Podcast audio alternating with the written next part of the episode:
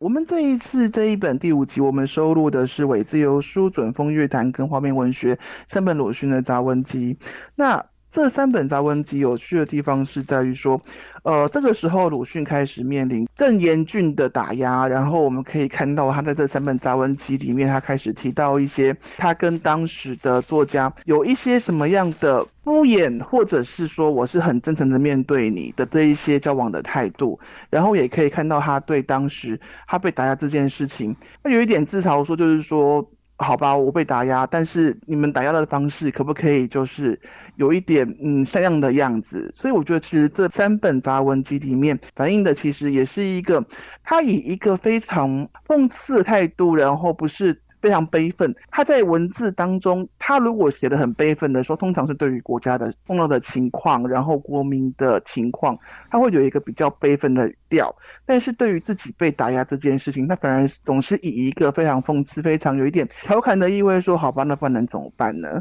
所以像这像在这一本书当中，像在《伪自由书》这本书当中，他其实是收录他当时在上海《申报》，上海当时有一个报纸叫《申报》。然后他有一个专栏叫《自由谈》，那当时他为什么会去写这个《自由谈》的专栏呢？其实蛮讽刺的，就是当时邀请他的，其实也就是跟他在文坛上，呃，后来渐行渐远的郁达夫。郁达夫其实后来批评他很多事情，其实在当时他们就已经有互相嗯批评的情况发生。那在当时郁达夫就问他说：“哎，鲁迅，你要不要来写这个专栏啊？”他就觉得说：“啊，你郁达夫讲的，我没有很想写啦，但是也没有不可以啦，就是他有一种这种味道，所以。”在当时，他就说，在这种他自己没有很积极，郁达夫也没有很积极的情况下，就介入另外其他的作家来写这是这篇专栏里面的一些文章。但是我们从他他对于这些文章的看法当中，我们也可以看到，就是他。的标准其实是拉的有一点点高，有一点会觉得说啊，原来他对当时的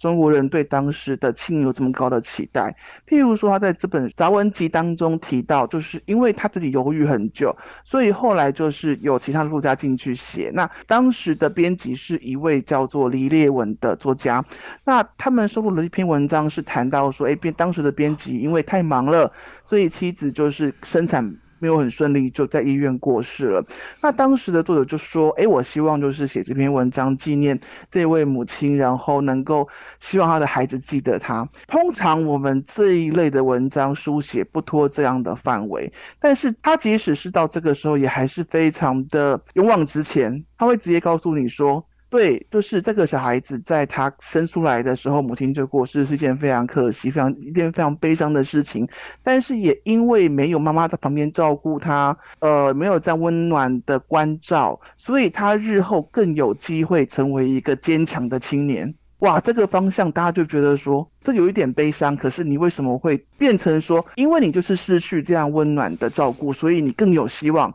成为一个更好的人？对当时的人来说，是一个比较刺激的笔法。在这一本杂文集收录的杂文当中，我们也可以看到，他开始他在后面就是收录进来的时候，他开始在后面整理说，我这篇文章是在哪里写的，用什么样的笔名。那他在后面的杂文当中就会提到说，呃，其实像这些状况在当时越来越严峻。那怎么个严峻法？我们就要看到第二本的《准风乐坛》。《准风乐坛》在这本书当中，他开宗明义就告诉读者说。对于在当时，因为一方面是战争，一方面也也是国内，就是当时中国国内的情势蛮混乱的，然后所以在当时对于舆论自由的管制也越来越严格，所以当时自由谈这一个专栏的编辑就他很幽默，也很讽刺，然后也有一点就是无可奈何的在专栏呼吁各大读者多谈风月。那什么叫多谈风月？就是莫谈国事，所以这一部分他在这本书当中收录的很多文章，其实到后来都是被调整过的。是怎么样的调整呢？他其实就是他分成两种。他认为说，如果是编辑来改我的文章，他他们就会做的天衣无缝，就会啊，你这一段好很敏感删掉，但是你衔接下一段，我加一点文字，然后让它看起来是一个流畅的，是一个合理的文章。那我们可能觉得说，哇，编辑很负责，没有没有，他说你这样子反而是让读者觉得说我作家就是这样想，他会觉得说我被坑了。我不是这样想的。我中间有一段话，你删掉就算了，你还帮我弄得天衣无缝。日本人至少会空出一段，因为日本当时也是一个暂时对于言论管制比较严格的时期。他说，日本人至少删掉这一段，他把它空下来，让读者知道说，作家想写，但是我不要让你写。那问题是中国做法是中国这些。编辑做法是我删掉之后把它弄得看不出来，所以大家就会认为说作家就是这样想的。另外一部分他又提到说他看得出来另外一种人在给他的文章是什么，这一段不行就直接删掉，你去接下一段会不会奇怪？再说啦。他认为这一些人就是比较偏向，就是呃政府官员或者是审查官员，看到他的文章，觉得哎，即使这个人不是不是鲁迅，当时写鲁迅就可就可能不刊登了。所以这一方面，呃，当时的审查的人看到，哎，这个作家不是鲁迅，但是他写的文章太那个了一点，他们就会好这段删掉。那至于顺不顺畅，那是编辑的事。他就透过像这样的书写去。有一点就是半调侃的说：“哎呀，我的文章就是这样子被处理掉的。”那像这样的状况到第三本呃花边文学的时候就更严重了。就是我们先讲什么叫花边文学。花边是一个很好玩的东西，就是当时的报纸，如果这个作家的专栏，然后这个作家的这篇文章超级重要，然后那报社就帮他在文章的这个框框旁边加一篇花圈，加一些装饰的那种类似蕾丝花边的东西，来彰显说这是个重要的作家，他要讲的东西很重要。那像这样的文章，在当时他自己调侃说，攻击我鲁迅的文章，通常都是被圈上一圈花边的。另外一方面，花边在当时的语言上也是钱的意思，所以他一方面调侃说。你们这些作家写文章攻击我，你们这些批评者写文章攻击我，你们被认为是重要的文章，所以被圈了一圈花边。一方面，你们又说我是拿了卢布写文章的，就是拿了苏联的钱写文章的左派作家。但是这一圈花边也象征你们也是一样的。所以他有一点就是说，你既然攻击我，那我也攻击你，我不要跟你妥协。我虽然有一点心灰意冷，但是我的骨气还在。就像他在。批评《水浒传》、批评《一侠五义》的那些，呃，他认为你其实不是侠，你只是政府归顺于政府、听命于政府的那些人一样，他认为说。你们都是花边文学啊！你们说我是拿钱写文章的，不是你们才是。那在另外一方面，也因为当时就是呃抗战正式开始的关系，所以当时对言论自由的管制也相对更严格。所以在这个时期，相对于前面伪自由书、转风乐坛，哎，还会稍微去弥补一下，让它看起来天衣无缝。在这个时期，呃，对于他的文章，或是看起来他在这一时期的文章，其实很多都已经是用笔名在发表。用鲁迅去发表是不能够刊登的，但是即便如此，这些比较尖锐的文章是批评性的文章，那只要是可能审查单位可能是出版社认为说这样不太好，或是这样不行的部分，就直接挖掉了。空在那边也没有关系，就是要让读者知道说这样的言论我们是不会让你发表的。所以在这一方面，我们可以透过这三本杂文集，它在就是呃呈现上。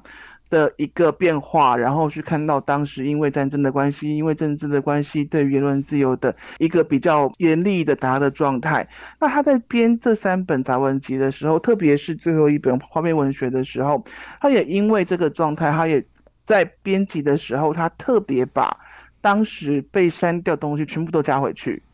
然后。呃，标明说，哎，这里当时被删掉了，所以他有一点就是，他一方面他不服膺当时的权威，就像他在批评啊《水浒传》，批评就是西侠武艺当中那些。呃，过去被认为是侠士的人，他会认为说，你们不过是归顺政府而已啊，那已经不算是侠士了。比起过去墨子的做法，你们已经不算是侠士了。那他会觉得是说，在这个部分没关系，你在报纸上删我的文章，那我自己出版的时候加回去总可以了吧？是一个这样比较嘲讽的概念。那还有一个比较，嗯，在当时有一点讽刺，然后也有一点。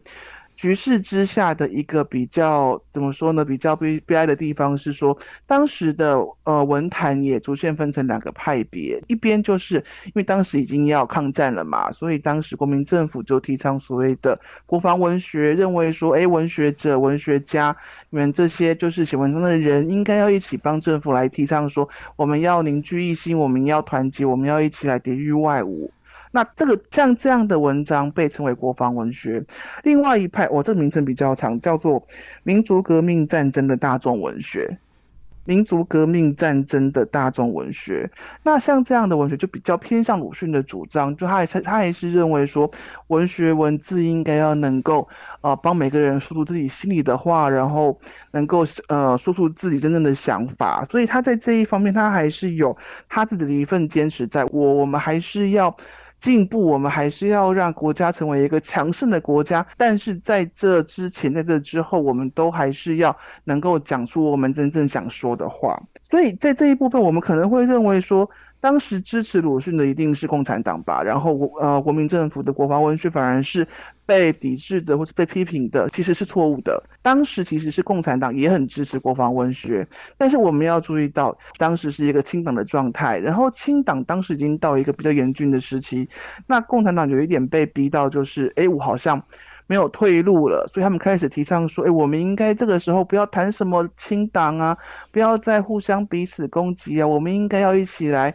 呃，合作抵御外侮。”所以他们反过来去支持说：“对我们就是要写一些能够让大家去，呃，能够凝聚共识，能够团结，然后能够去一起去抵御外侮的文学文字文章，所以就不要再清党了，会是这样的一个概念。”所以这一部分也是他在这三本杂文集当中呈现出来一个比较有趣，当时一个历史、一个政治，然后他在思想上跟当时文坛上各色的作家跟大佬他们在呃文学态度上、在政治态度上、在诗句在态度上的一些想法跟批评。那所以这一本书收录的这三本杂文，其实也很真实的呈现当时的他在那种情境下他碰到的困难。但是我们如果对应到现在这个时代，好像也没有什么差太远的地方。